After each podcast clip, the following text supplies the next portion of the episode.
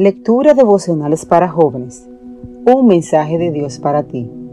Cortesía del Departamento de Comunicaciones de la Iglesia Adventista del Séptimo Día Gascue. En Santo Domingo, capital de la República Dominicana.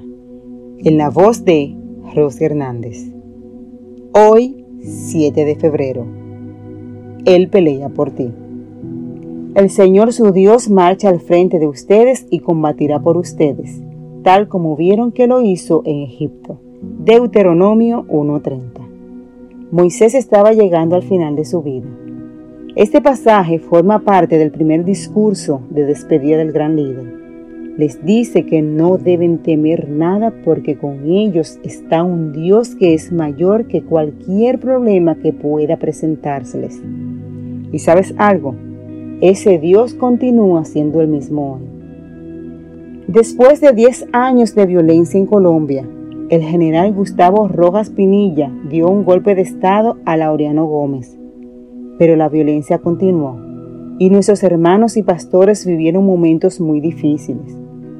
Luis Flores, un colega que vivió durante esa época, me contó que se encontraba en la iglesia de los Naranjos, en la Brilla Santander.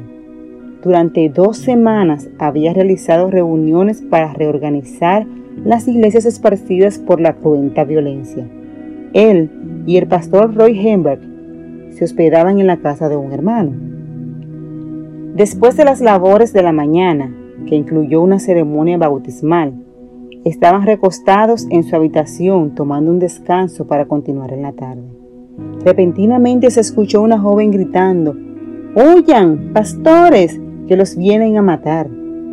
Los dos pastores salieron hacia el templo y en el camino encontraron a los soldados, quienes por orden del comandante los encañonaron y detuvieron. Revólver en mano y bajo el efecto del alcohol, el comandante los sentenció.